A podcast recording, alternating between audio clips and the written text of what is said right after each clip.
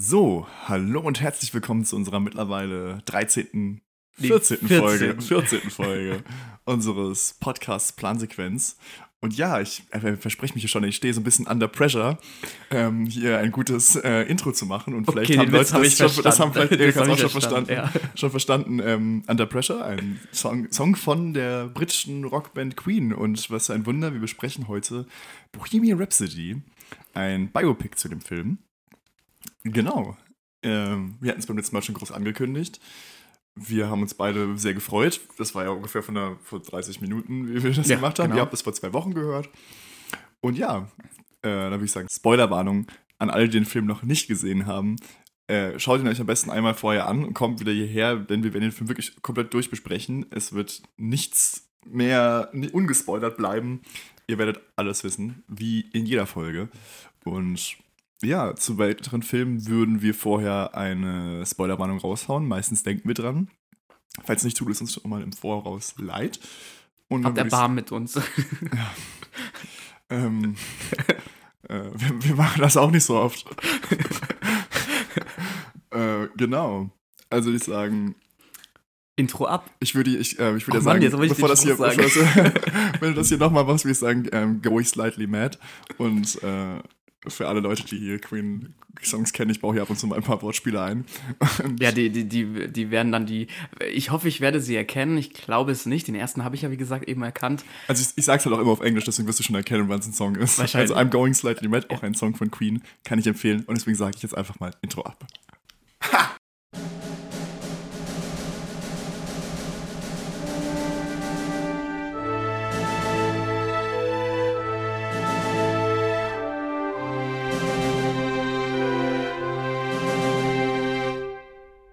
So, dann willkommen zurück. Ähm, Max hat mir heute den Spruch Intro abgeklaut. Ich wollte ihn ähm, ja irgendwie reinbringen. Wie soll man etwas klauen, was einem selbst gehört? Will, ja. Also, würde ich sagen. ich wollte es ja heute bringen, aber er hat dann ähm, leider ist doch wieder gut auf seine Seite gezogen. Einfach ähm, weitergeredet habe ich. Einfach ja. weitergeredet, ja, genau. Ähm, naja, egal, jetzt kommen wir natürlich zu dem Film Bohemian Rhapsody. Ich will schon mal klarstellen hier am Anfang der Folge, Max ist der, der sich mit Queen komplett auskennt. Du hast mir gerade erzählt, dass du in dein Freundebuch erste Klasse hast du reingeschrieben, ja das Queen, mein, Queen meine ist das Queen meine Lieblingsband. Das genau, habe ich bei ja. mir in das erste Klasse Freundebuch reingeschrieben. Deswegen, Max hat da definitiv mehr Ahnung davon als ich. Ähm, äh, muss ich mal gucken, wie ich mich dagegen jetzt ähm, äh, schlage. Auf jeden Fall kommen wir erstmal zu den ähm, Hauptfakten von ähm, Bohemian Rhapsody. Und zwar ist der Film 135 Minuten lang, also über zwei Stunden. Und ist am 31. Oktober 2018 erschienen. Kleiner Spoiler, wenn ihr das jetzt seht, ist natürlich schon ein bisschen, oder nicht Spoiler, sondern ein kleiner Funfact. Ähm, ich habe den Film tatsächlich an einem 31. Oktober dieses Jahr geguckt gehabt, ja. Ähm, ist mir dann aufgefallen im Nachhinein, huch, ich habe den Film ja heute geguckt, der ist ja vor ein paar Jahren erst erschienen. Ähm, genau. Ist ein biografisches Filmdrama mit Musikfilm. Einschlag ähm, und hat eine FSK 6 Freigabe. Und ja, von den Hauptdarstellern haben wir hier Rami Malek als ähm, ja, Freddie Mercury. Den kennt man schon aus Filmen wie Nachts im Museum oder auch Amsterdam. Über den Film haben wir ja beide auch schon ähm, vor ein paar Folgen geredet. Und jetzt ja auch aus dem ähm, letzten James Bond, wo er den Bösewicht gespielt hat, in Keine Zeit zu sterben. Dann haben wir hier noch Lucy Boynton als ähm, ja, Mary Austin. Ähm, und die äh, kennt man eigentlich auch schon aus Filmen wie Mord im Orient Express und Locked Down. Locked Down war ein ganz witziger Film, der auch während Corona-Pandemie gespielt hat. Ich glaube, das war der. Ähm, genau. Dann haben wir hier äh, natürlich auch noch die ganzen anderen Queen-Band-Mitglieder und zwar Gwillem Lee, den ich jetzt tatsächlich nur vom Hören her aus Inspector Barnaby kannte. Der spielt hier den äh, Gitarristen Brian May von Queen. Dann Ben Hardy, der in in einem X-Men-Film und in Six Underground in der Netflix-Produktion mitgespielt hat. Der spielt hier Roger Taylor, den Drummer von Queen. Dann Joseph Marcello aus Jurassic Park, da war er wahrscheinlich noch ganz klein gewesen sein, als er da mitgespielt hat. Und in Social Network. Und hier spielt er den John Deacon, also den Bassisten von Queen. Dann haben wir noch ja, weitere so Nebenrollen eher. Den Aiden Gillen, der hier den äh, Manager von Queen spielt. Ähm, den kennt man ja natürlich aus Game of Thrones. Ein wie ist er da? Äh, Littlefinger. Littlefinger, also, genau. Äh, Kleinfinger, glaube ich. Genau, ja. Äh, auf jeden Fall, daher kennt man ihn wahrscheinlich so am meisten. Und Tom Hollander, den man aus Fluch der Karibik vor allem kennt als den. Ähm, Fliegenden Holländer. Wie, äh, das kann ich gar nicht begreifen. kennst, äh, gerade davon, du kennst, aber kennst du den fliegenden Holländer aus Spongebob? ja, ich, ich, Er ich, ist ja auch ein ich Pirat, deswegen dachte ich gerade. genau, So. genau, stimmt. Aber hier spielt er den, ähm, den Offi, wen spielt er da, den, ach, Gibt's. keine Ahnung. Nee, nicht gibt's. Nee, nee, Ähm, der spielt den, ähm, den, den Bösen. den Bösen spielt er, ja, ja, den, ähm, Ja, den kleinen. Bösen. Cutler? Beckett, ist er das gewesen? Cutler Beckett, genau. Und in Mission Impossible 5 spielt er den Präsidenten. Das fand ich auch witzig, genau. Ja, Regie hat hier ähm, Brian Singer zu 90% geführt, wenn man so will, denn äh, den kennt man aus Filmen auch wie X-Men und Operation Valkyrie, Stauffenberg-Attentat. Ähm, der wurde aber kurz vor Abschluss der Dreharbeiten dann durch Dexter Fletcher ersetzt, den man auch aus ähm, ja, Musik, Biopics, wenn man so will, kennt. Ähm, Eddie the Eagle und Rocketman. Äh, da spielt er auch mit. Ja, als ähm, Drehbuch. Da, da hat er Regie geführt, meinst du? Sorry, da hat er Regie geführt. Was habe ich gesagt? Da- Da, da- da, hat er er mit. mitgespielt. Nee, nee, nee, da- hat er auch mal mitgespielt, Ja, weiß das schon. Wer weiß. Irgendwo kam ja auf dritte Hintergrund. Ja, nee, da, hat er Regie geführt, genau. Und Drehbuch hat Anthony McCartan geschrieben. Du hattest jetzt gesagt, der Produzent war auch der Produzent Ja, von. Jim, ähm, Jim Beach. Jim Hab Beach. Ich, haben wir gerade gesehen. Das ist ja, der kommt ja auch in dem Film, wird ja von äh, Holländer, Tom Holländer hieß er. Tom Hollander, Genau, genau. gespielt. Genau. Dann Jim Miami Beach. Genau, Der der- der Anwalt oder Manager von der Band war. Ja, und der ist dann hier der Produzent auch von dem Film gewesen. Genau, Musik ist von Queen natürlich direkt und von John Ottman. John Ottman hat auch bei X-Men mit äh, Musik gemacht. Ähm, The Nice Guys, daher kennen wir ihn Ah. schon. Also Anspielungen an Ich glaube, ich unsere- sogar damals schon erwähnt, dass der in Bohemian Rhapsody. Wahrscheinlich haben wir das schon erwähnt, genau, ja. Und das ist ja sozusagen hier, äh, äh, aber da hat er auch Musik gemacht und dann auch noch ein paar andere Filme, ich glaube mit, äh, mit äh, fällt der Name gerade nicht ein, Unknown Identity hat er auch noch gemacht, ja. Äh, auch bekannter Film mit, mir fällt der Name vom Schauspieler gerade nicht ein. Ah, wie heißt denn der, der immer die Stunts, die katastrophal momentan aussehen, die immer so schnell geschnitten sind. In Taken hat er mitgespielt. Äh, Liam Neeson? Liam Neeson, genau, ja, ja, genau. Da hat er auch ähm, die Musik für gemacht. Dann Kamera hat Newton Thomas Siegel gemacht. Was für ein Wunder, hat auch in X-Men schon die Kamera gemacht. Krass, hätte ich gar Und, nicht erwartet. Superman Returns und auch schon in der Operation Valkyrie, da hat er auch schon ähm, gemacht. Ja, also man kann sehen, dass es ähm, die Besetzung hier ziemlich stark schon sich aus den X-Men-Filmen kannte, die da ähm, dran gearbeitet haben.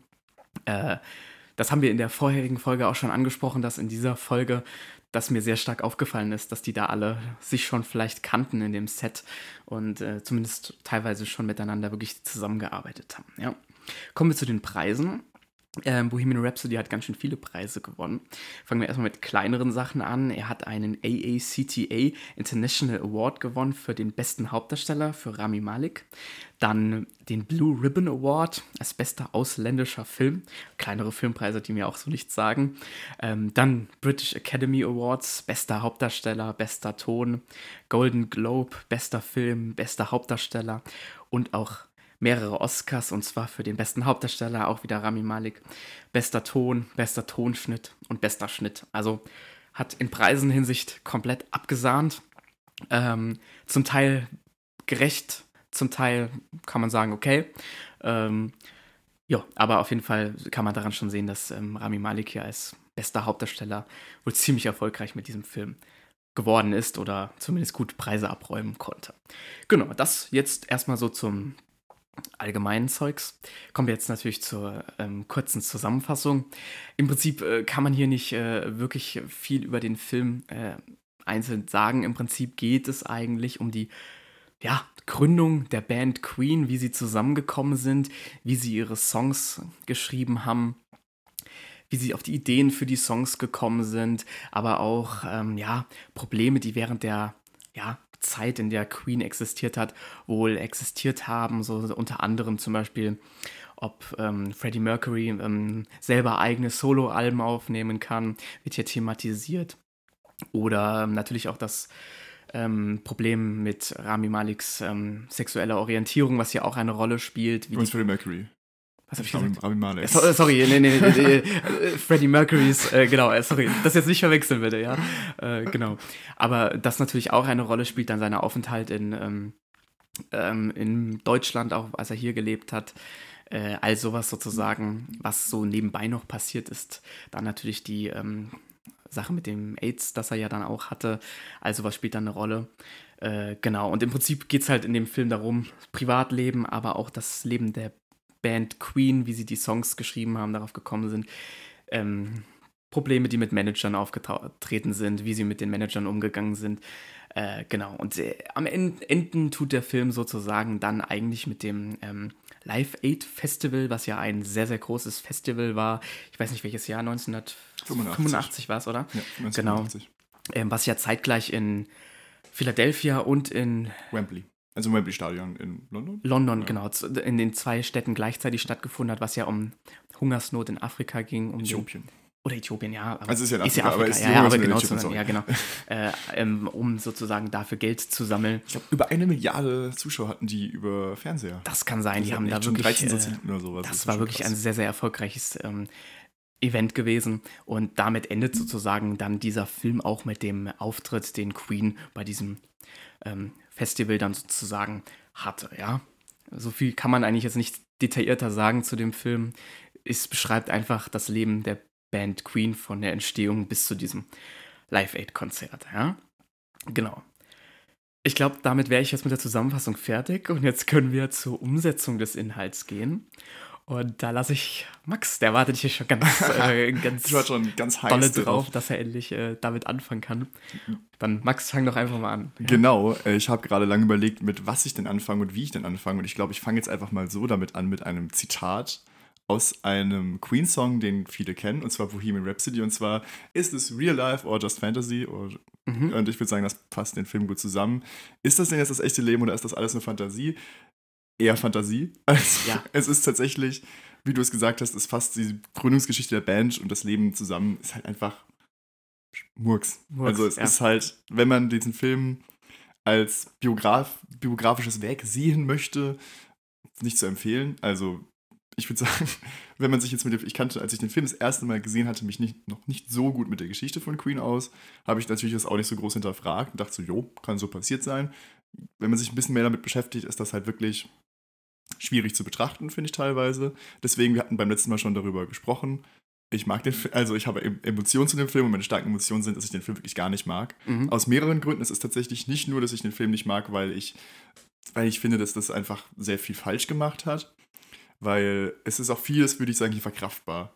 Weil es, es ist halt ein Film und jetzt keine, keine Dokumentation. Deswegen so ein paar Sachen okay. Mhm. Ich weiß jetzt nicht, wie sehr du da jetzt dann schon weißt, was da alles jetzt nicht stimmt. Oder ich möchte jetzt auch nicht die ganze Zeit nur darüber reden. Deswegen. Ja, ja, also ich muss sagen, ich habe den Film ja, ich hatte den ja vor ein paar Jahren schon mal gesehen. Da war ich auch so, wow, der war voll cool und so zeigt das ja alles voll gut. Jetzt habe ich ihn nochmal gesehen, hatte mich aber tatsächlich schon vorher ein bisschen eingelesen und dann auch schon mitbekommen, dass da sehr viel ja nicht so dargestellt, also sehr viel falsch dargestellt ist, als es im realen Leben der Fall war.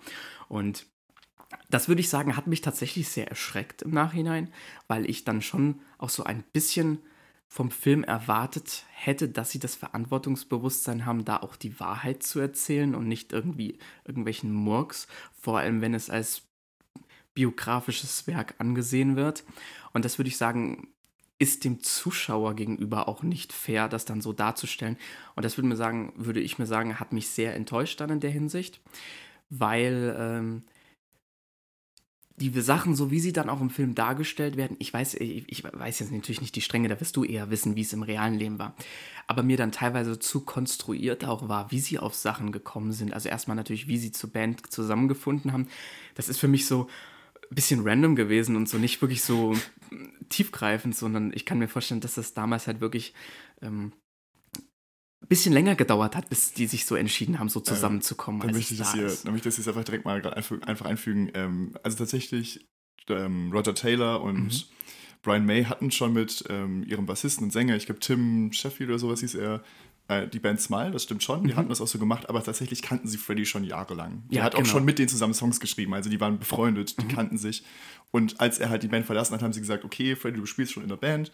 Und dann ist er halt zu der und die sind sogar auch noch als Smile eine Zeit lang getourt, haben sich aber auch schon Queen genannt und die hatten aber auch noch nicht John Deacon als Bassisten, der Mhm. später dazu kam. Der hat, kam dann auch erst nach, ich weiß nicht genau wie lange es war, aber auch erst nach ein, zwei Jahren dazu zur Band. Also es hat auch eine Zeit lang gedauert, bis sich diese Band so formiert hat. Und das war halt nicht so, jo, wir haben den jetzt gerade mal getroffen, zwei Tage später stellen wir jetzt da, heißen Queen und da ist noch unser Bassist, der in dem Film eh komplett untergeht. Keine Ahnung, wo der auf einmal herkam. Ja, genau. Der war eh einfach nur da.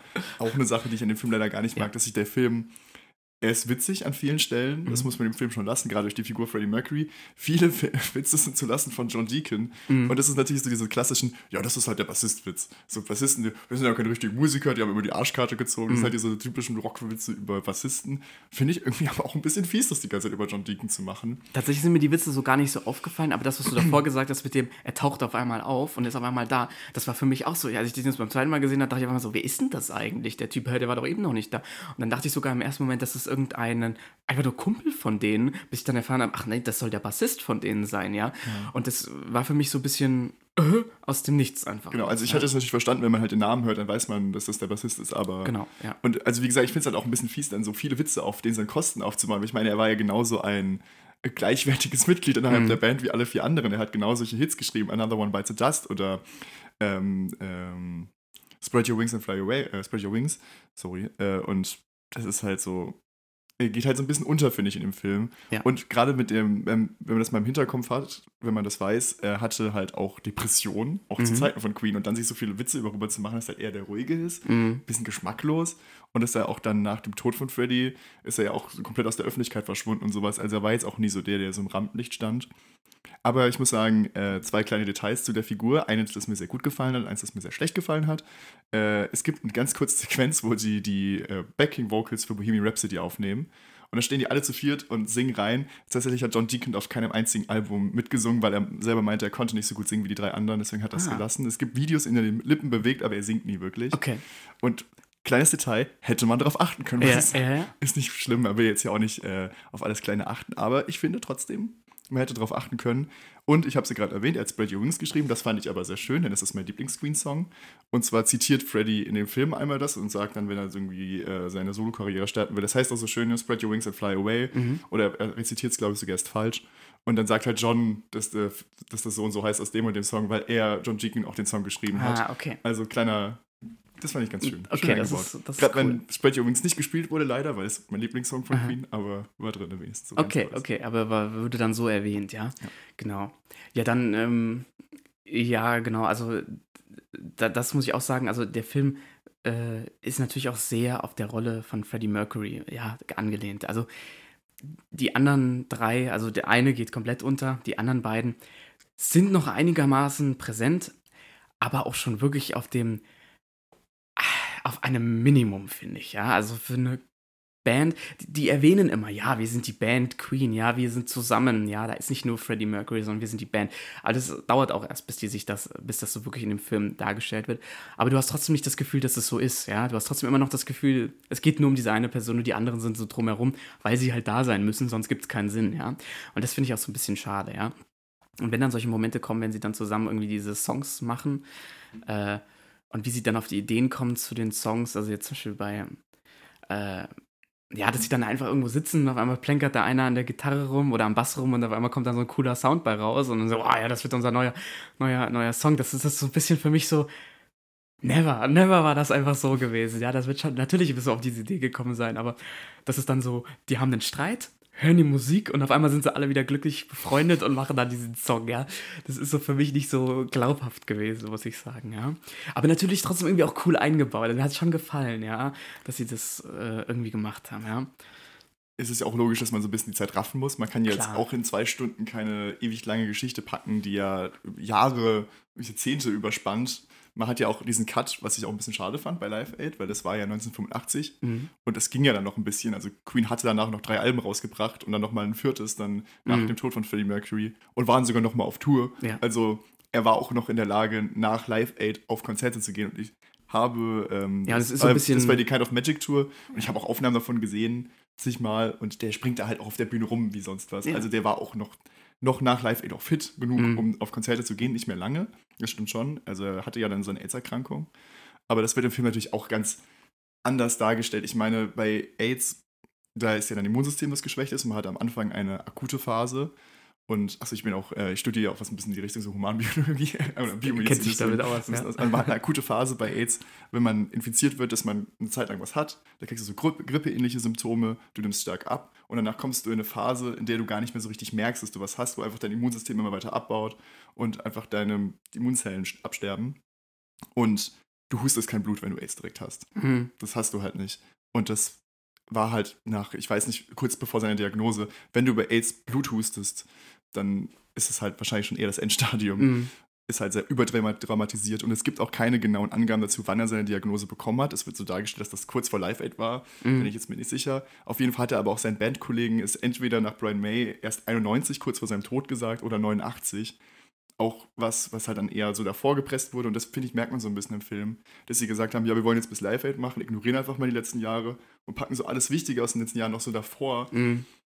Fast für mich nicht. Genauso ist mir dann diese, die, seine, ähm, seine Beziehung zu Jim Hutton so kurz abgefrühstückt wurde, so was ja im Prinzip dann so seine zweite Liebe des Lebens Genau, war. ja, ja. Und dann einmal, einmal gezeigt wurde, dann gehen die so direkt, nachdem sie sich kennengelernt haben, zu seinen Eltern und sagen, ja, das ist jetzt mein Freund. Ich Ja, meine, die kennen sich seit zehn Minuten gefühlt.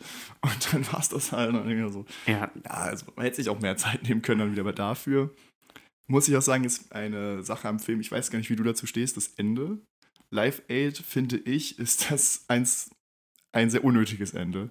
Weil ich finde, es ist einfach ein bisschen schwach, ein Konzert eins zu eins nachzufilmen, wenn man auch einfach, ich, ich sehe Mhm. ich sehe den Grund, warum man das macht. und Ich sehe Ja. auch die Leistung dahinter, das so aufzunehmen. ja, ja. Aber warum sollte ich mir ein Konzert angucken mit Leuten, die aussehen wie Queen, aber es nicht tun, mit Musik, die von Queen ist, aber nur aus Lautsprechern kommt, mit einem Compu äh, computergenerierten Publikum, Ja. ich mir auf YouTube das volle Konzert in echt angucken kann, ja.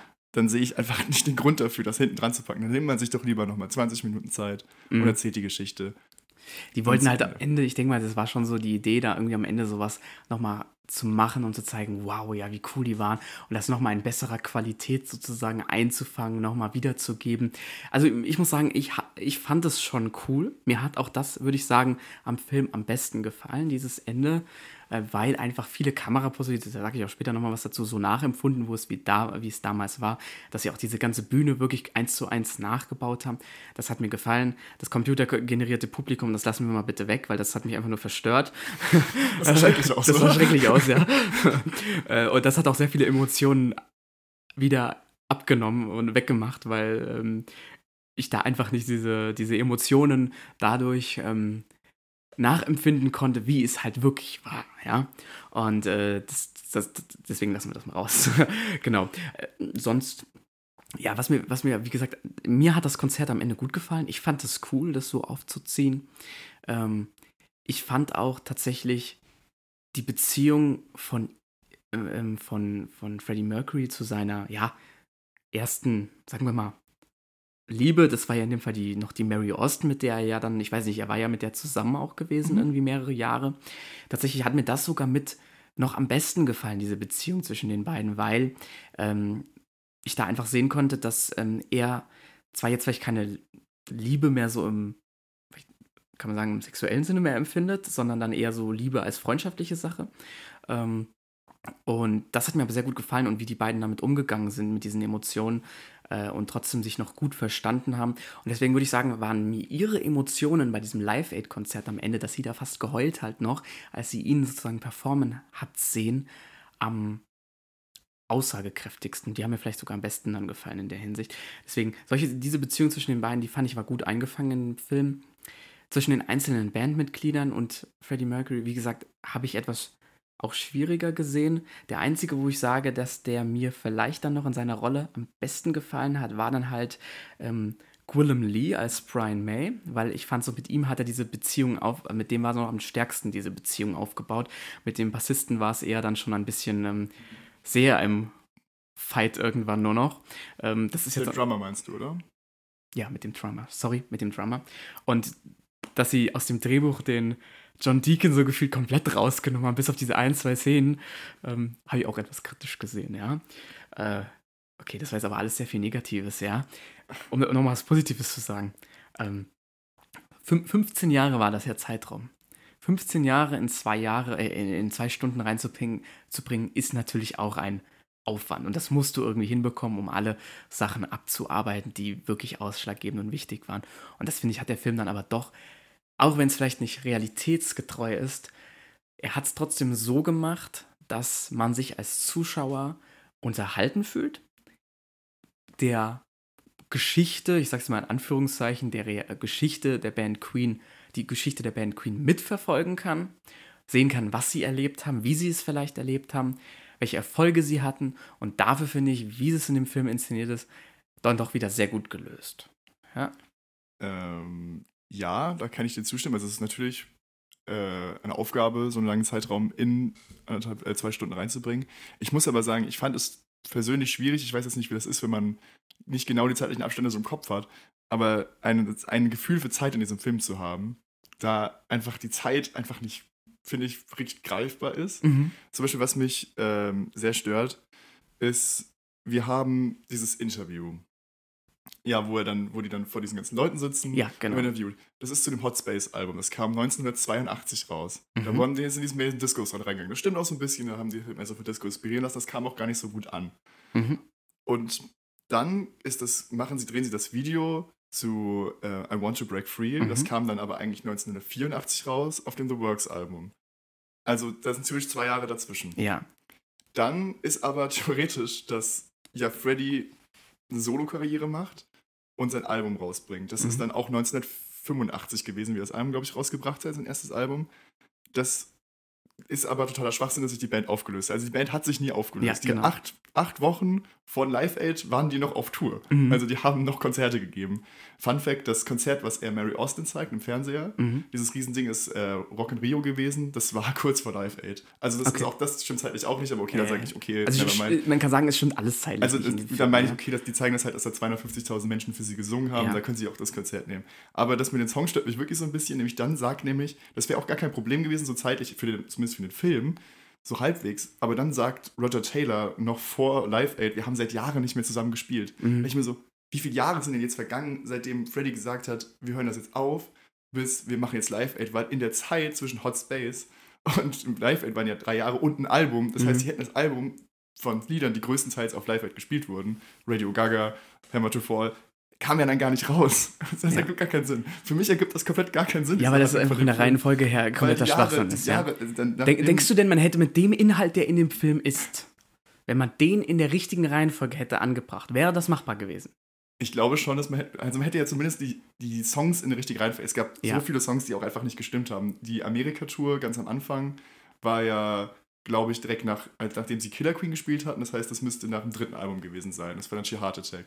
Dann wurde aber während der Amerika-Tour Fat Bottom Girls gespielt und das kam auf, erst auf Jazz raus, das vier Alben später war. und dann, aber bis dann das Jazz rauskommt, waren irgendwie auch noch andere Songs, die natürlich dazwischen kamen in der Zeit. Und dann überspringen sie das Album komplett. Warum? Okay. Ich verstehe es nicht. Also Wirklich, fa- man fassen wir mal- wirklich einfach sagen können. Oder auch später ist dann, zeigen sie in dieser, Mhm. es wäre so einfach gewesen, das zu streichen. Und zwar, sie haben auf dieser Party, Party, die jetzt auch keine richtige Party war, sondern ich fand, das war mehr so ein Sektempfang. Die haben da auch alle nur rumgestanden und gesprochen und Sekt Ja, ja, getrunken. ja. Also war für mich auch keine richtige Party-Party, Mhm. was man so erwartet, wenn die sagen so, ja, Freddie Mercury, der Partykerl, Ja, ja.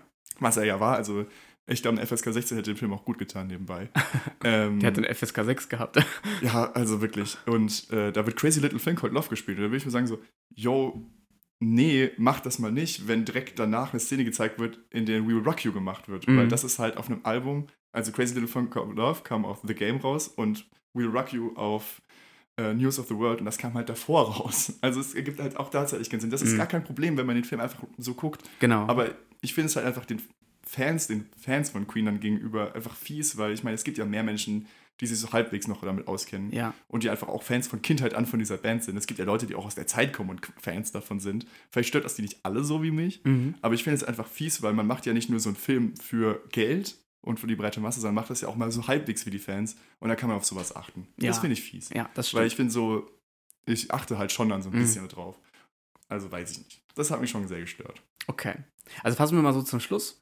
Die 15 Jahre, die zusammengefasst werden, ähm, sind von den Inhalten, die drinne vorkommen, von der Masse her okay, aber wie sie angeordnet sind zeitlich einfach reine Katastrophe.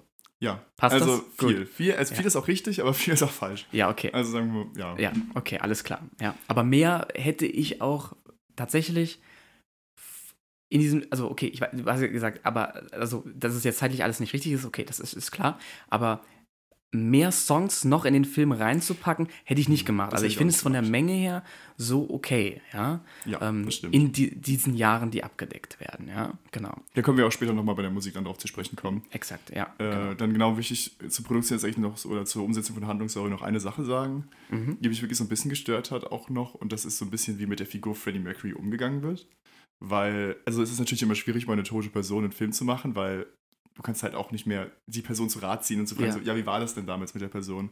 Aber es wird ja auch im Film dann später darauf angespielt, dass er ja über seine Sexualität auch in der Öffentlichkeit nichts gesagt hat. Mhm. Und dann finde ich es so ein bisschen, weil er hatte ja weibliche und männliche Liebhaber, soweit ich Mhm. weiß, auch noch nachdem er mit Mary Austin Schluss gemacht hat.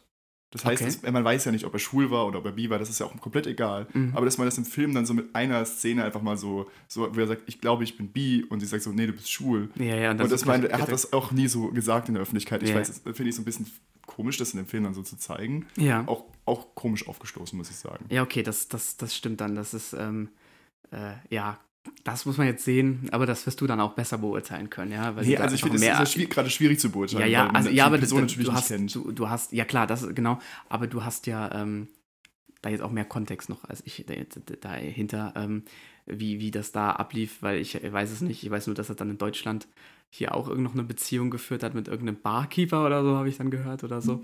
In München Ähm, hat er in ja München, gewohnt, genau, genau ja. das, das ist auch so ein Punkt in dem Film, dass München einfach nur damit abgedeckt wird, dass man die Frauenkirche in einem Shot sieht und danach einfach, du siehst dieses Haus, das steht irgendwo in Los Angeles und das wird niemals in München sein, weil die Straßen hier nicht so aussehen. Das Einzige, was da realistisch war, war das Taxi, weil es ein Münchner Taxi war, ja. Aber dann, danach war dann auch Schluss, wenn ich Ich glaube, die haben jetzt ja. kaum in München gedreht, wahrscheinlich. Natürlich haben die nicht in München gedreht. Nein, nein, natürlich nicht. Die werden da einfach sich irgendwo einen Shot äh, irgendwo dann aus München geholt haben, wer auch immer den gemacht hat oder ob es den schon bereits gab und ihn einfach nur eingebaut haben. Und äh, machen die Amerikaner ja öfters gerne, ja. Also mh, sowas dann da einfach nicht hinzufahren, sondern einfach dann irgendwas zu nehmen, was es schon gibt. Genau. Ja gut, also ähm, was mir noch aufgefallen ist, zum Ende, für mich kam das Ende trotzdem zu abrupt. Während wir letzte Woche bei dem ähm, ähm, äh, vor, nee, vor zwei Wochen über den Crazy Stupid Love geredet haben, dass da das Ende mir zu lang war oder uns beiden etwas zu lang war, war mir hier das Ende nach dem Höhepunkt zu abrupt. Ich war nämlich so auf einmal so, ja, die gehen dann von der Bühne runter und buff, zu Ende. Und ich so, hä? Wie? Hätte ich das nochmal irgendwie gerne so ein Gespräch auch untereinander zwischen denen gesehen oder irgendwie sowas am Ende. Und da war das einfach so, so ein Slow Motion, gehen sie dann von der Bühne und dann ist vorbei. War so ein bisschen so, ja, natürlich krönender Abschluss. Aber dieses, Es war ja nicht mehr der Abschluss. ja, genau, Das war ja äh, nicht der genau, das Abschluss ist es der ja. Band. Das Das ist es, ja. ja- Es, es, es endet damit ja nicht. Und deswegen hätte mir dann so ein bisschen noch so ein bisschen mehr, was danach passiert ist. Und es nicht einfach direkt am Höhepunkt endet, hätte mir besser gefallen, ja. Ähm, das jetzt noch dazu, genau. Aber mehr habe ich jetzt auch nicht, sonst würden wir, könnten wir auch zur schauspielerischen Leistung kommen, wenn du Ja, möchtest. genau, ich will jetzt auch nicht mehr sagen. Also, ich kann auch empfehlen, es gibt zwei wirklich wunderbare YouTube-Videos. Ich weiß gerade leider nicht mehr, wie der Kanal heißt, aber man kann einfach mal nach William Rhapsody oder Everything Wrong oder sowas gucken. Also, da wird einfach mal so komplett der ganze Film durchgegangen und die historische Sache mal so genau beleuchtet, Mhm. wie das war, wie das nicht war. Da werden auch ein paar Fakten nochmal so genannt, die so ganz lustig sind, so Fun, Side-Fun-Facts zu Queen, Mhm. die eigentlich ganz lustig sind. Ja, okay, alles Ja. klar. Ja, gut zu wissen. Also könnt ihr zu Hause euch ähm, anhören, anschauen. Genau, dann äh, schauspielerische Leistung. Ähm, ich würde sagen, wir fangen einfach mit Rani Malek an. Also, ja, Freddie Mercury, die Hauptfigur. Es ist schwierig zu sagen, wie gut, also wie gesagt, ich finde es natürlich immer schwierig zu sagen, wenn es um sowas geht. Ist es gut getroffen, ist es nicht getroffen. Man kannte die Person ja persönlich jetzt nicht, so Mhm. wie die so privat war. Also ich fand so von der Bewegung her war das natürlich klasse, der hat das ewig studiert. Aussehen her, so hätte ich mir auch vorstellen können. Ich Mhm. fand tatsächlich, der Schauspieler von Brian May sah, sah Brian May wirklich unglaublich ähnlich. Das habe ich auch gedacht, oder? Vor allem, das Also- ist ja gar kein Schauspieler gewesen. Also der ist schon ein Schauspieler, aber der hat davor auch, glaube ich, keinen einzigen Film gemacht, nur so irgendwas Kleines. Ähm, und dafür muss ich sagen, wow, ich habe den gesehen, dachte so, boah, also das, das könnte der in Jung sein. ja, das, hat fand ich mir auch richtig krass. gut das gefallen, krass. ja. Ja. Genau, das, also das stimme ich dir auch zu, ja. Ja, Rami Malek, wie gesagt, also ich fand die Performance genial. Also ich muss sagen, mir hat das richtig gut gefallen. Ich habe mit dem gefühlt. Ähm, vielleicht das Einzige, wo ich so nicht mit ihm gefühlt habe, war, als diese Trennung mit der Band war, so wie es im Film dargestellt wird, also so ein bisschen egoistisch war. Das ist ja dann im Film wieder eingefangen, indem er sich gesagt hat, dass es ihm dann leid tut und so. Ähm, aber das lag auch am Drehbuch, dieser Moment, äh, nicht an ihm. Aber ich muss sagen, mir hat das sehr gut gefallen. Ja, auch dieses, ähm, wie gesagt, mir hat persönlich zu der ähm, Lucy Boynton die Beziehung sehr gut gefallen. ich habe ja auch erfahren, die haben sich ja bei dem Dreh, haben die sich ja auch tatsächlich dann so kennengelernt und die waren ja bis jetzt vor, ich glaube, einem halben Jahr ein Paar. Ähm, scheint jetzt auseinandergegangen zu sein, aber vielleicht mhm. haben die da auch schon so ein bisschen, ähm, ich will nicht sagen Gefühle füreinander schon beim Dreh gehabt, aber so ein bisschen waren sie sich schon näher und meines Erachtens hat das dem Film gut getan, weil ich die Beziehung zwischen den beiden wirklich am stärksten in diesem Film finde. Deswegen würde ich jetzt auch zu ihr gleich kommen und das eigentlich nur wiedergeben, dass ich finde, dass ich bei ihr die Emotionen zu Band und zu ähm, Freddie Mercury am besten gespürt habe. Mir hat es auch am besten gefallen. Wie gesagt, am Ende von dem Konzert bei Live Aid. Außer, dass die gut auf der Band gesungen haben und wir im Hintergrund das Original, die Original Queen-Songs gehört haben, ähm, war da nicht so wirklich viel Emotionen dabei. Ja, also als Queen-Fan hätte ich da, glaube ich, nicht in Tränen ausbrechen können, ja. Und die einzige, die mir da vielleicht dieses Gefühl gegeben hat, war nicht das Publikum, weil das sah einfach katastrophal aus, sondern war dann wahrscheinlich sie und Rami Malik zusammen, weil die das dann doch irgendwie getragen haben, diesen Konzertauftritt am Ende und über weite Strecken des Films hinaus auch, wo ich halt wirklich mitfühlen konnte, ja. Und äh, deswegen die beiden finde ich sehr schöne Leistung, hat mir sehr gut gefallen, ja. Ja, auf jeden Fall. Äh, dann würde ich zur Produktion kommen, oder hast du noch was zu Special License zu sagen? Ich habe noch zu den anderen. Achso, zu den, ja. Also ja. okay, also. Zu den anderen Bandmitgliedern. Äh, ja, gut. Hast du da noch was? Ich hatte jetzt nicht so viel, weil sie auch nicht mehr so viel vorkamen. Also auf Exakt, jeden Fall, wie gesagt, das Schauspiel von Brian May fand ich sehr gut. Ja. Dann John Deacon kann man leider wirklich gar nicht, finde ich, jetzt nicht viel sagen, weil er meistens wirklich nur der Witz war, dass halt über ihn Witze gemacht werden. Mhm.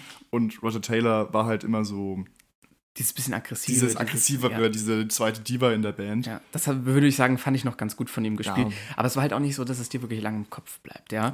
Und deswegen muss ich sagen, war es dann von dem ähm, Gitarristen halt das Aussehen, was mir vielleicht an seiner Rolle noch am stärksten im Kopf geblieben ist. Und halt, dass er mit Freddie Mercury doch noch irgendwie am, sagen wir mal, von, der, von den Bandmitgliedern hatte ich das Gefühl, am engsten vertraut war. Und deswegen hat das mir ähm, noch recht gut gefallen, die Leistung von ihm, aber allgemein äh, die anderen beiden, also der, der, der, der Bassist, das war für mich halt einfach, aber das lag auch am Drehbuch, dem wurde kein Platz gegeben, was hätte der denn machen sollen, ja?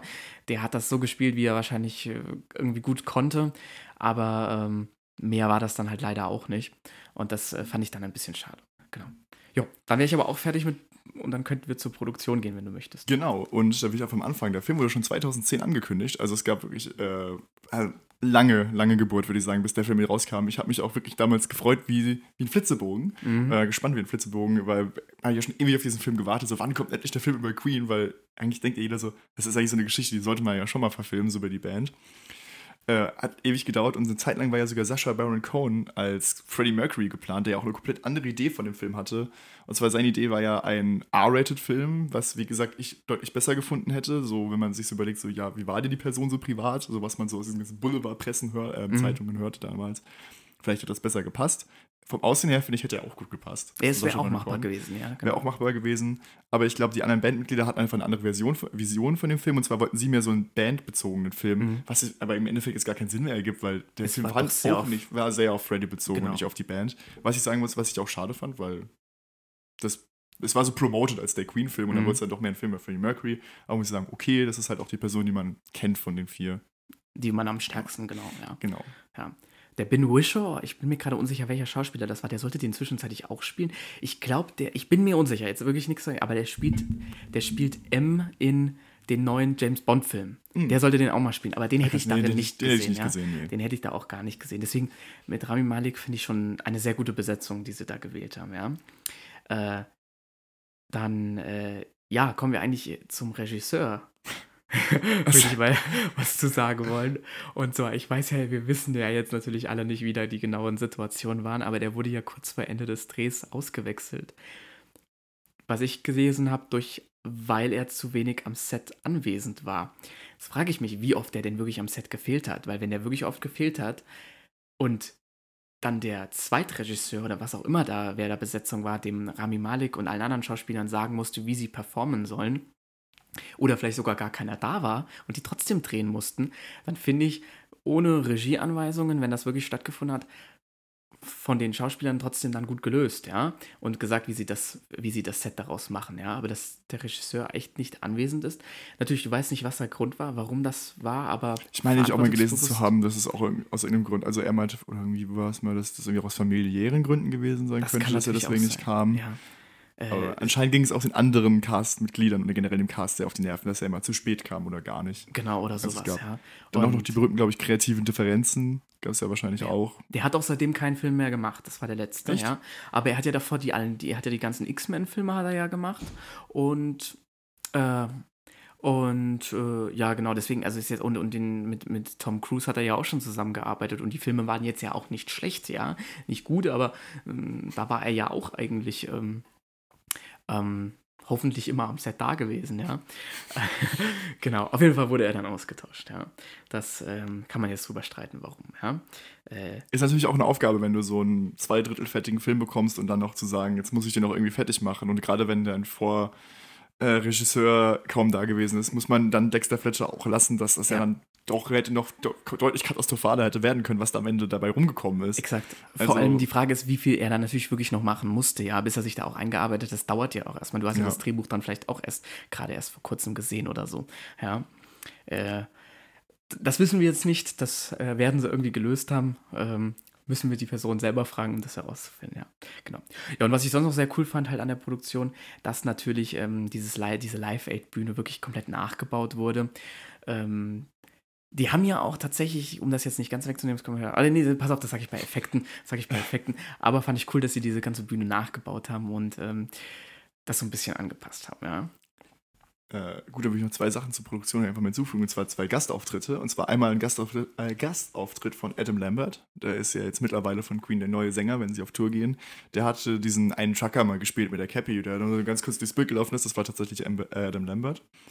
Und äh, Mike Myers sp spielt ja hier diesen erfundenen Produzenten, den Ja. es ja leider gar nicht gab. Also es hat tatsächlich wirklich einen Produzenten gegeben, den die nicht mochten, über den hatten die dann den Song Death on Two Legs gewidmet. Aha. Äh, deswegen weiß ich gar nicht, warum die sich einen ausgedacht hätten, wenn es auch wirklich einen gab. Aber auf jeden Fall haben die sich den ausgedacht und sehr lustig, weil Mike Myers spielt ja auch in Wayne's World mit. Kennst du den Film? Wait, nee. Wayne's World ist eine Komödie. Ja. Und es gibt eine Szene in Wayne's World, da fahren die mit dem Auto, es läuft Bohemian Rhapsody und sitzen hinten drin und Ah. Headbang dazu. Und er sagt im Film, Bohemian Rhapsody wird niemals der Film sein, zu dem Leute Headbang werden. also das ist natürlich sehr lustig gemacht. Das ich ist cool. Ein sehr lustiges Detail in dem Film. War der Film davor oder danach? Wayne's World? Ja. Er ist aus den 90ern. Oder auch 80ern. krass. Ach, der ist recht alt, der Film. Aber denkst ja. du, oh, ob die sich dann daraus wirklich zurückerinnern Doch, doch, doch, das ist, gesagt das ist wirklich schon so das? gemeint. das also, Mike, das ist cool, ja eine ja. sehr, äh, ich glaube, aus, Mike, äh, aus Wayne's World ja auch so die ikonische Szene, die man so Ah, kennt. okay, okay, okay. Also, Dann, äh, dann äh, ist das ja cool, ja, dass Ja. sie das so gemacht haben. Wusste ich jetzt tatsächlich auch nicht, ja. Äh, ja, du hast irgendwas gerade noch angesprochen zu dem, ähm, zu dem. Ja, ich glaube auch, dass der Brian May hat auch einen Cameo-Auftritt. Ich meine gehört zu haben, ich bin mir aber auch unsicher, dass der auf der Live-Aid-Bühne oben im Gerüst sitzt und runterguckt. ach krass, das Weil die werden einmal, die, die Kamera schwenkt einmal hoch, wieder zwei oben auf der Bühne sitzen, ja. Und äh, dann schwenkt sie wieder runter und die sitzen da so und baumeln, lassen die Füße runterbaumeln. Und ich glaube, der, das sind die Original, vielleicht auch noch der Drummer dabei, Hm, Ich mal nach. aber ich meine, der wäre drinne gewesen, ja. Genau. Na gut, während du nachguckst, äh, soll ich dann schon mal anfangen, die Kamera weiterzumachen? Ja, das kannst du sehr gerne machen. Ja, gut, dann äh, gehen wir mal einfach jetzt zur Kamera weiter. Und zwar, ähm, ja, Kameraarbeit ist jetzt nicht so sonderlich, äh, also sehr standardmäßig gehalten, jetzt nichts krass Besonderes. Es gibt ein paar coole Sachen am Ende, dann auf dieser Live-Aid-Bühne, die mir auch richtig gut gefallen. Und es ist einmal, dass die Kamera unter dem äh, Klavier hindurch flitzt und dann zwischen den Beinen von Freddie Mercury noch durch und dann Das sieht man jetzt, sorry, aber ich habe Ja? gerade auf die Schnelle nichts dazu gefunden. Nichts gefunden. Nee, okay, nichts damit, ich bin mir unsicher, aber ich meine, das mal gehört zu haben oder mal gesehen zu haben, dass die das gewesen wären, ja.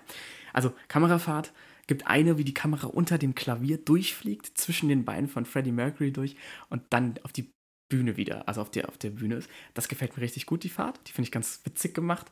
Und die zweite Fahrt, die mir am Ende wirklich auch gut gefällt und die vielleicht für mich die Fahrt ist, die das am Ende noch am emotionalsten darstellt, diesen ganzen Live-Aid-Auftritt, ist, wenn die Kamera über dem Schlagzeug gerade sich befindet und dann über den Freddie Mercury auf das Publikum hinzufliegt und dabei das ganze Publikum Radio Gaga singt. Und das ist, würde ich sagen, noch der emotion mit emotionalste Moment auf dieser Bühne, der mir richtig gut gefallen hat. Ja. Der ist aber auch viel zu kurz. Ja, wenn der ein bisschen länger wäre, oh, hätte ich noch mehr gefeiert, ja. Genau. Aber das dazu, ja. Genau. So zur Kamera. Okay, gut, aber ich habe jetzt gar nichts mehr, mehr zu, hinzuzufügen. Also ich fand auch gerade bei den Konzerten und bei diesen Montagen, auch durch die ganzen Touren, fand ich eigentlich auch immer sehr schön, dass so sehr schön geschnitten war, die Mm, Montagen. ja. Aber ähm, ich weiß gar nicht, passt der Schnitt eigentlich jetzt noch hier zur Kameraarbeit oder eher zur Das Produktion? kannst du, nee, das kannst, Kannst- du zur Kamera. also allgemein finde ich den Schnitt von dem Film aber eher ähm, nicht gut. Also Okay. ich weiß jetzt nicht, ob es nur mir so geht oder es ich gibt auch jetzt zumindest nichts auszusetzen am Schnitt. echt, also es gibt tatsächlich, also gerade in der Szene, wo sie das erste Mal auf äh, John Reed treffen, ja. ist das ja wirklich sehr oft geschnitten und es ist mir auch gerade jetzt aufgefallen, wieder in der Szene, wo sie das erste Mal so mit der Band bei dem, ich weiß nicht, beim Geburtstag von Freddie Mercury sind, dass dann wirklich jede Sekunde auf eine andere Person geschnitten wird. Mhm. Und ich fand das wirklich sehr extrem in dem Film. Und es gibt auch wirklich YouTube-Videos dazu, wie gezeigt wird, wie die, äh, deutlich besser der Film wäre, wenn man so ein paar Schnitte einfach mal rausnehmen würde. Okay, krass. Äh, kann ich, ähm, äh, also, weiß es nicht, die Videos auf jeden Fall mal empfehlen und weiß es Mhm. nicht. Vielleicht bin ich auch einfach zu empfindlich jetzt noch gewesen bei dem Film, aber Du, wir sind Plansequenz, Leute. Wir wollen eh lange Einstellungen. ja, wir haben. waren lange einstellen. Es wurde wirklich sehr viel geschnitten in dem Film. Also gerade also in ruhigen Szenen, wo ich gar nicht verstehen kann, warum da viel geschnitten wurde, Mhm. gab es teilweise wirklich Momente. Ja, der, es wird ja immer erzeugt, um irgendwie Spannung noch mit reinzubringen. Wahrscheinlich Ja. haben sie gedacht, damit können sie noch mehr entertainen. Aber du musst ja auch bedenken, sollte der Regisseur das nicht da gewesen, also nicht mehr da gewesen sein und den Schnitt dieser Dexter Fletcher gemacht haben oder mit dabei gewesen sein, Oder gar kein Regisseur. dann hat, Ja. ja, dann, ähm, ja, ja, beim Schnitt wird dann, denke ich, dann, Ja. wenn, dann wird da schon dieser, der Dexter Fletcher dann mitgeholfen, also mit da gewesen sein und gesagt haben, wie er dann die Regie da gerne gemacht hätte. Ähm, aber natürlich muss man dazu auch sagen, wenn du da eine Vorlage hast und dir irgendwelche Kameraeinstellungen gegeben werden, die der Mann vor dir gedreht oder der dafür mitverantwortlich war, haben wollte vom Kameramann, dann war es natürlich für dich auch ein bisschen schwieriger, da die genauen Sachen nachzuvollziehen, was sich der ursprüngliche Regisseur dabei gedacht hat, warum er das so filmt, ja.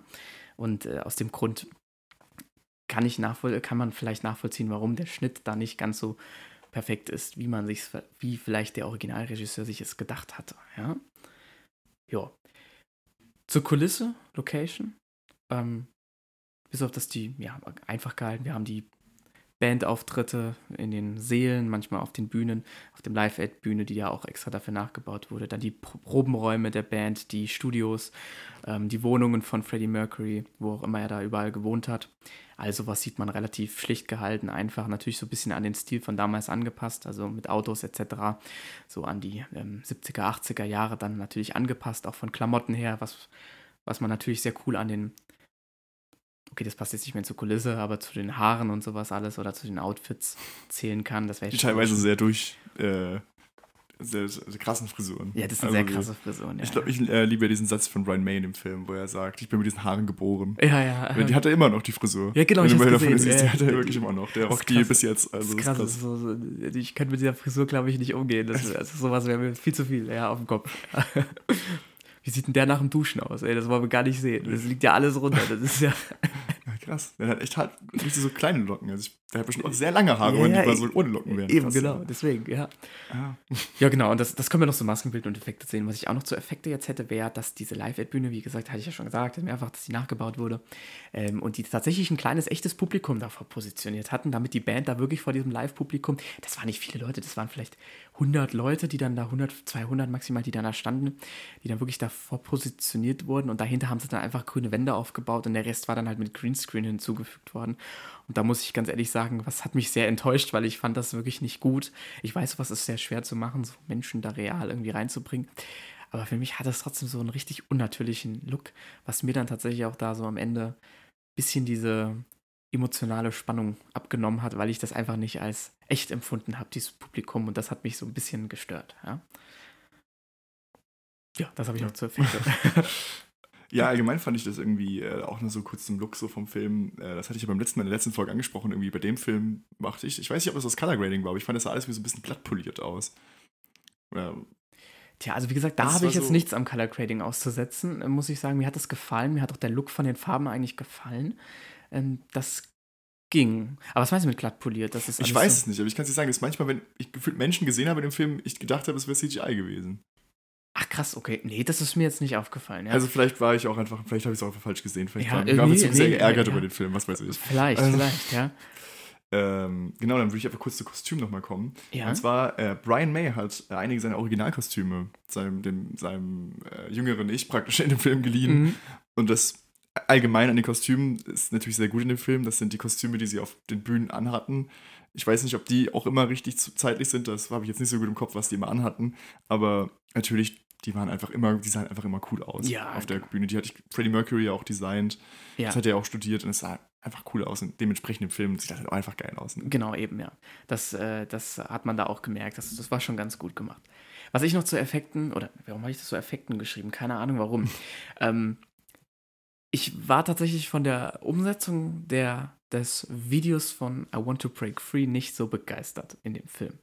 Ich weiß nicht warum. Ich habe da irgendwie nicht so die emotionale Bindung aufgebaut zu dem Original. Also ich kenne ja das Originalvideo und so wie sie es nachgemacht haben, ich weiß nicht, war ich nicht so begeistert. Hat ich spannender erlebt. Und tatsächlich, weißt du, wo ich sogar, wo ich sogar, das, klingt, das denken wahrscheinlich alle Leute, der ist verrückt, aber wo ich das sogar besser umgesetzt fand, war bei Die Prinzen, das ist alles nur geklaut. Da fand ich sogar die Umsetzung von diesem Song in der Fassung cooler und spannender gemacht, als es hier in diesem Film war, ja. Wollte ich nur kurz erwähnen, ja. Das, das ist so als Effekt, keine Ahnung warum. Äh. Hat mich hier nicht ganz so begeistert. Das fand ich sogar Also das ist mir jetzt gar nicht so negativ aufgefallen. Ja, das, dann, ist so. das ist mir nur so, Okay. so im Nachhinein habe ich mir angeguckt, so, irgendwo hast du das doch schon cooler umgesetzt gesehen. Und da bin ich dann auf die Prinzen irgendwie gekommen, ja. Ja gut, aber das hat sich ja natürlich auch hier sehr am Original durchhalten. Ja, natürlich, Da genau, hätte man auch halt keine nicht. kreativen Möglichkeiten wie dann in Das ist alles nur geklaut. Genau, ja. Das stimmt natürlich, ja. Genau, dann würde ich sagen Musik. Musik, das ist jetzt eher dein Fachgebiet. Ja, also ich glaube, zur Musik hat man gar nicht so viel zu sagen in dem Film. Also ich, die Musik ist halt von Queen und was soll man halt einfach zur Musik von Queen sagen? Die haben hier sich natürlich die bekanntesten Songs genommen. Es müssen auch alle Songs gewesen sein, die mal Top 1 waren in den Charts. Natürlich baut man die ein. Es ist jetzt auch, ich hätte es auch nicht erwartet, dass die in den Film irgendwelche Songs einbauen, die man jetzt eher nicht kennt. Mhm. Weil, also es ist halt auch einfach, es wäre auch ein bisschen schwachsinnig, die Songs einzubauen, die man nicht so kennt. Also habe ich damit gar kein Problem. Mhm. Die Songs finde ich natürlich alle super, weil ich meine, also ich bin Queen-Fan und dann natürlich finde ich das super. Jeder Mensch findet wahrscheinlich diese Songs. Nicht jeder, viele finden die Songs wahrscheinlich super. Größtenteils richtig eingesetzt. Oft, wie gesagt, fand ich es ein bisschen schade, wenn man halt dann doch ein bisschen mehr dann weiß, dass man das halt für die Fans nicht wenigstens auch gemacht hat, dass man gesagt hat, okay, wir bauen die wenigstens zur richtigen Zeit ein. Wie gesagt, das hat Mhm. mich halt gestört. Dann wurden die Songs halt eher für die kreative Art eingesetzt, zu sagen, da passen sie vielleicht besser. Na gut, Ja. hat mich gestört. Was mir, mir ist tatsächlich auch noch, also erstmal, ähm, die haben, die Sänger haben natürlich ähm, echt sogar gesungen bei den Drehs, äh, wurden dann natürlich aber von den ähm, nochmal neu überarbeiteten Songs von Queen natürlich dann überlegt. Ähm, aber am Set haben sie gesungen, das muss man auch erstmal natürlich machen. Ähm, das bringt natürlich auch in der schauspielerischen Leistung nochmal ein bisschen mehr Power, wenn du wirklich selber das singst, ja. Ähm, was mir gar nicht gefallen hat, und das ist jetzt, ich weiß nicht, ob das jetzt nur bei dem Mal gucken lag oder unter den Bedingungen, wie ich ihn geguckt habe, aber mir hat das Mastering nicht gefallen. Und zwar, ähm, ich weiß, warum das Mastering so ist, wie es ist, aber mir hat es nicht gefallen. Und zwar waren die Dialoge im Vergleich zu den Songs um einiges leiser. Und ich musste teilweise oder sehr oft zwischen den Dialogen und den Songs immer leiser und lauter machen. Und das hat mich total genervt und ich hatte es lang nicht mehr so heftig erlebt wie in diesem Film, weil diese Songs um ein Level lauter waren, ja. Und dann war der Song zu Ende. Ich habe das leise gemacht und da habe ich die Dialoge gar nicht mehr verstanden. Musste ich total laut machen, um das wieder zu verstehen. Keine Ahnung, ob das jetzt bei mir an meinem Fernsehgerät lag. Ich weiß es nicht. Oder an dem, wie ich es mir angeschaut habe. Keine Ahnung. Hat mir aber nicht gefallen. Ich weiß, sie haben es extra gemacht, damit so ein bisschen mehr die Stimmung aufkommt bei den Zuschauern, bei den Songs ein bisschen mehr mitzufiebern, wenn die da sind. Mich hat es aber genervt, weil ich dann immer wieder leiser und lauter machen möchte, musste. Und ich mag es eigentlich lieber, wenn das wirklich ein Level hat, die Lautstärke, ja. Ein bisschen, okay, ist okay, ja, weil es sind Songs, bei denen man mitfiebern möchte, machen möchte. Aber wie gesagt, mich hat es hier einfach nur noch genervt, weil äh, dieses ständige lauter, leiser machen ging mir ein bisschen auf den Keks. Ja? Ich weiß nicht, ob das jetzt nur, ob dir das auch mal Mir ist es aufgefallen gar nicht, ist. das wäre mir so krass aufgefallen. Krass, also ich fand das, das, aber vielleicht habe ich auch einfach gar kein Problem, wenn die Lieder so laut laufen. Ja, aber, vielleicht lag das auch einfach hier an den Bedingungen, weil ich habe es abends geguckt. Ich wollte ja auch niemanden stören in der Nachbarschaft. Okay, logisch. Und äh, dann ist es mir schon etwas stärker aufgefallen. Das ist mir tatsächlich noch nie so aufgefallen. Das Okay. war ja auch im Kino damals im Mhm. Film und das ist damals im Kino auch fällt's so- aber auch. Okay, im Kino fällt es. Da hast du ja dieses eine Laute und dann sind die Songs Ja, gut. natürlich lauter, ja. Ja. Aber wenn man doch mal so wirklich darauf achtet, auf die Lautstärke und es nicht zu laut haben möchte, wie es jetzt bei mir der Fall gewesen ist, dann äh, ist mir das stark aufgefallen, weil ich immer leiser und lauter machen musste. Ja, Okay. genau. Ja, mehr habe ich nicht zu Audio zu sagen. Ich auch nicht. Ja. Dann würde ich sagen, kommen wir zur Rezension. Willst du anfangen? Soll ich anfangen? Ähm, dann fang du doch an. Ich fange an, dann fange ich erstmal mit dem Genre an. Ähm, Genre zum Musiker-Biopic finde ich, das ist einfach sehr typisch, so von der Handlung, also sehr absehbar natürlich, wie das funktioniert. Zu der Zeit gab es super viele Biopics, Rocketman, dann kam irgendwie zu, äh, zu Elton John, dann The Dirt, zu Mötley Crew und ich weiß gar nicht, welche alle noch alles rauskamen. Und dann muss ich sagen, ich finde andere im Verhältnis besser. Das liegt aber natürlich daran, dass ich über andere nicht so viel weiß. Ich, das ist auch sehr unfair natürlich dann zu sagen, weil ich habe keine Ahnung, wie das Leben von Elton John war oder die Karriere. Also kann ich mir den Film auch einfach angucken und sagen so, yo, keine Ahnung, natürlich. Oder auch, ähm, aber ich finde viele Filme dann trotzdem besser und spannender. Zum Beispiel die Biografie über Ray Charles, Mhm. auch sehr empfehlenswert. Finde ich so ein bisschen mitreißender als den Film. Und auch, wie gesagt, besser geschnitten, weil das geht mir auch so ein bisschen in den Film auf die Nerven. Deswegen so im Genre auch nicht die größte Perle. Und dann allgemein zur Rezension, finde ich, ist es schwierig für mir zu sagen, wie ich den Film mag, weil ich finde natürlich nicht gut. Also deswegen, man kann sich ja denken, dass ich dem Film keine guten Punkte geben würde. Deswegen werde ich dem Film aber jetzt gar keine Punkte geben. Nicht, ich sage, ich gebe dem Film 0 Punkte, er hat 0 von 10. Ich gebe weder gute noch schlechte Punkte, Mhm. weil ich einfach aus meinem Standpunkt aus dem Film keine Punkte geben würde, die der Film vielleicht auch doch verdient hätte. Okay. Und deswegen fände ich es ein bisschen unfair, dem Film Punkte zu geben. okay, das heißt, das erste Mal ohne Punkte. Das erste Mal ohne Max, Punkte. Ähm, weil wir sonst eine zu krasse negative Bewertung wahrscheinlich hätten. Wahrscheinlich, aber es wäre, wie gesagt, glaube ich, dem Film auch nicht fair gegenüber, Ja. ihm so wenig zu geben. Ja, okay, alles klar. Ja, ich, ich habe tatsächlich hier, ähm, ich gebe, äh, ich muss sagen, ich gebe dem Genre tatsächlich jetzt mal unterschiedliche Punkte. Und zwar einmal, wenn ich den Film so betrachte, ohne die wirklichen Hintergründe zu kennen von, von der Band und wie das abläuft. Und nehmen wir mal an, das wäre so, wie es dargestellt wird, wirklich realistisch. Äh, zeitlich und, und so passiert, dann würde ich dem Genre da so acht Punkte geben. Ja, wie gesagt, manche Sachen ähm, vielleicht etwas zu konstruiert dargestellt, als sie in der Realität, wenn es so stattgefunden hätte, passiert wären. Ähm, deswegen wäre ich so bei 8, aber habe ich, hab ich diesen Realitätssinn im Hintergrund und ich weiß, es soll als Genre ein biografisches Werk werden, dann finde ich das eine Katastrophe. Das ist ja, äh, da- das finde ich nicht gut. Und da gebe ich ihm noch die, ich sitze da so zwischen drei und vier Punkten im Sinne von Genre äh, biografisches Werk. Und das finde ich da echt gegenüber den Fans, gegenüber den Queen-Fans nicht gut, sowas zu machen. Vor allem, weil einfach man denkt, oh, okay, es ist ein Film, ja. Und das grenzt dann auch schon so ein bisschen an diesen Sache, wie ich will jetzt nicht sagen Fake News, aber ähm, man erwartet von einem professionellen Kinofilm Realitäts also mehr Realitätserwartungen, als man zum Beispiel von einem YouTube-Video oder sowas erwarten würde. Und deswegen finde ich das den Fans gegenüber hier einfach sehr schlecht. Und das gefällt mir gar nicht an dem Film. Ähm, kommen wir zu einer Insgesamtbewertung. Ja? Die fällt ein bisschen besser aus. Ähm, aber auch nur, weil der Rami Malek das wirklich sehr gut performt. Mir die Beziehung zu der äh, seiner damaligen Freundin und äh, dann späteren sozusagen guten Freundin doch noch sehr gut gefällt und ich diese Beziehung mag. Ähm, zwischen Brian May und, und äh, Freddie Mercury, das gefällt mir hier auch, wie das dargestellt wird. Ähm, ja, aber der Rest macht dann halt auch wirklich eigentlich nur noch die Queen-Songs aus, die man hören kann und über die man sich freuen kann, dass man sie hier hören kann. Und deswegen komme ich insgesamt wahrscheinlich bei so einer Bewertung von 6,5 Punkten raus. Vielleicht sogar eher ich tendiere gerade so, glaube ich, die 7 oder die 6. Ich kann mich da schwer entscheiden, ja. Wie gesagt, also dass das, mich, dass das halt wirklich zeitlich alles auch so nicht so ganz so passt und so.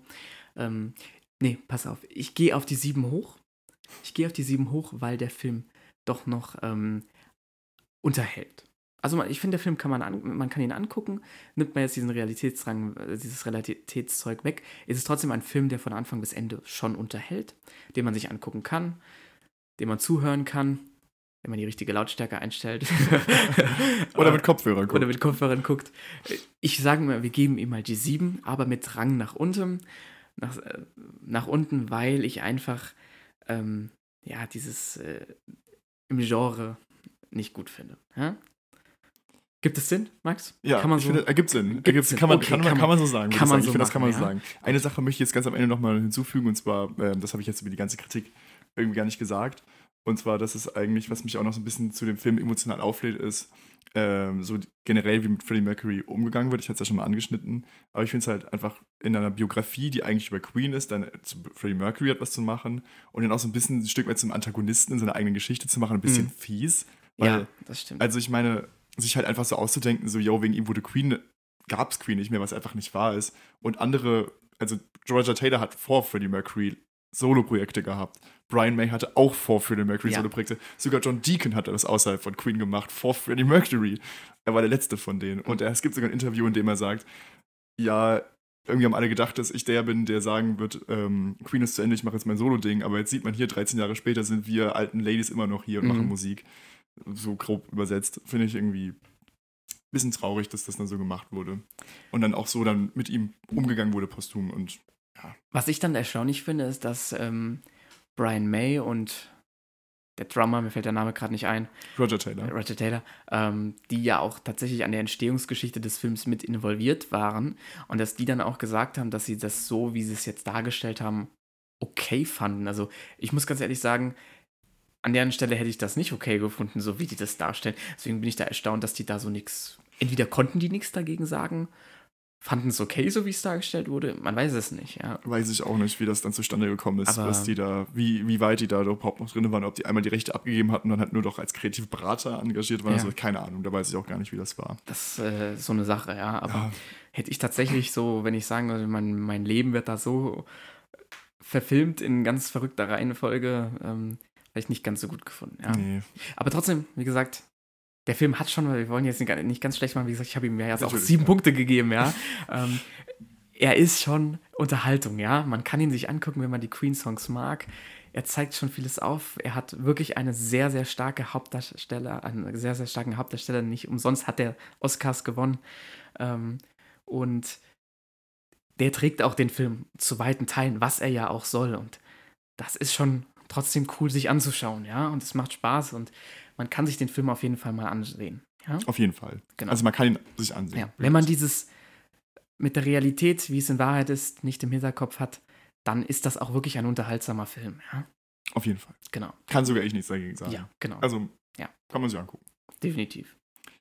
Dann würde ich sagen, jetzt einfach mal hier mit der Rezension. Sind wir fertig, Ähm, würde ich sagen, hast du noch irgendwelche Empfehlungen, die du aussprechen würdest? ja. Oh. Ja, dann würde ich mich gerade einfach mal. Ja, fang äh, du mal mit deinen tollen Also, Filmen, äh, mit deinen. Äh, Ich wollte, ja, Songempfehlungen ich wollte eher, mich einfach, ja. ich mache keine Songempfehlung, ich sage einfach mal, ähm, ich mache heute einfach jetzt mal keine Filmempfehlung, sondern ich sage, äh, wenn, wenn noch nicht getan, einfach mal in die Diskografie von Queen reinhören. Es gibt natürlich die Greatest Hits, die drei äh, Platten, oder die Dinge, die es gibt, gibt es ja, wurde drei geteilt, so jetzt chronologisch.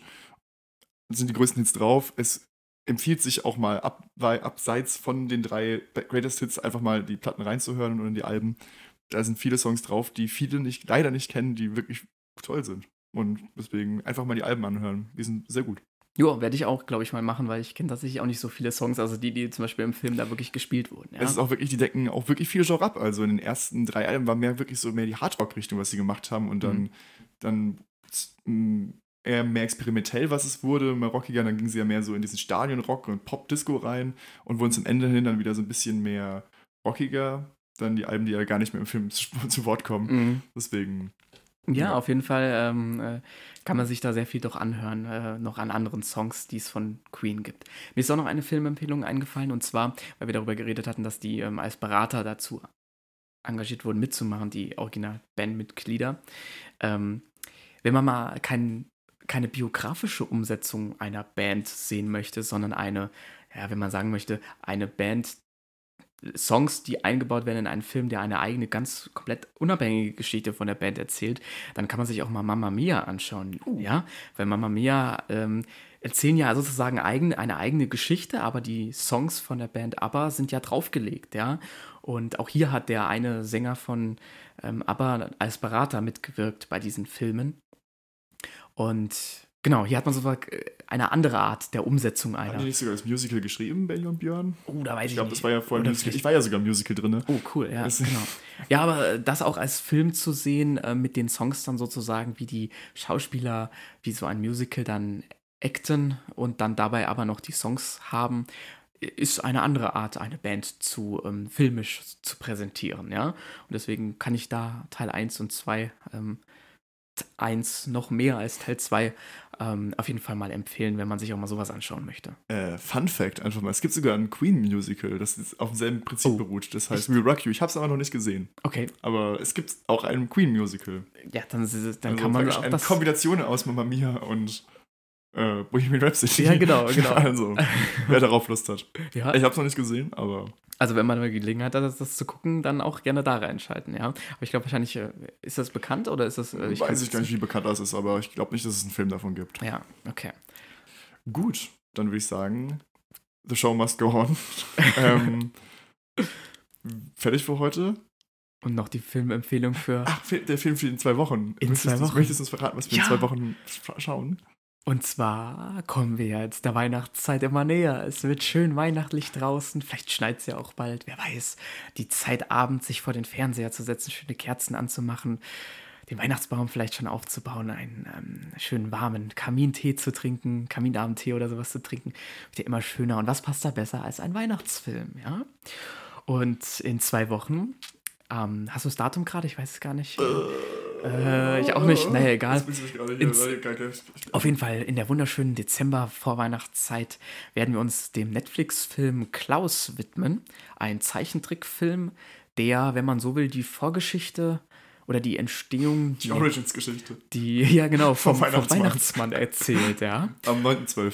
Am 9.12., ja, da weihnachtet es schon sehr, genau. Oh ja. Also, Die Weihnachtsmärkte haben wir schon offen, würde ich sagen. genau. Äh, und ähm, hier, bevor wir es vergessen, wir haben jetzt, äh, wollten wir eigentlich am Anfang machen, einen Instagram-Kanal. Wir machen direkt nochmal Werbung dafür. Weil, Uh. Ja, falls genau. ihr noch da seid, nachdem wir jetzt ganz lange gelabert haben. Äh, wir haben eine Instagram-Seite, wo wir lustige Sachen posten. Vielleicht sogar einen Adventskalender. Ja, das schauen wir nochmal. Schauen wir mal. Genau, Äh, jetzt zum jetzigen Zeitpunkt, bis dahin wissen Sie es vielleicht schon. genau. Ja. Ähm, Der wird ja, genau, wenn die Folge rauskommt, äh, nee, wenn die es ist ja schon fast. dann äh, genau. die rauskommt, dann äh, Es ist ja schon ist fast es schon Weihnachten. fast Weihnachten, Genau. genau, ja. Deswegen, ja, vielleicht schaut euch mal das an. Ich weiß nicht, was wir bis dahin schon so alles gepostet haben, aber Gucken wir mal, ein bisschen genau. Werbung machen. Ja. Also nehmt euch auf jeden Fall jetzt erstmal vor, noch vor der Weihnachtszeit Bohemian Rhapsody zu gucken. Und dann, sobald wir den Dezember haben, die Kerzen brennen und die Adventskalender sich öffnen, nehmt euch einen schönen Tee, ein paar Plätzchen in die Hand und schaut euch abends den Film Klaus bei Netflix an. Genau, in dem Sinne würde ich sagen, schön, dass ihr eingeschaltet habt und uns zugehört habt. Und wir wünschen euch noch schöne zwei Wochen. Bis dann. Ciao.